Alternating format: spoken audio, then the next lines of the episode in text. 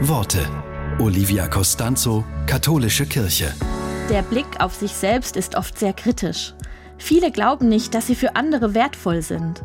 Der Therapeut Wolfgang Krüger rät deshalb, bitten Sie einmal Ihre besten Freunde, Ihre positiven Eigenschaften aufzuschreiben. Es kann sehr berührend sein zu erleben, wie freundlich wir von anderen gesehen werden. Zusätzlich sollten Sie sich dann einen Block an Ihr Bett legen und jeden Abend aufschreiben, was Sie an diesem Tag alles gut gemacht haben.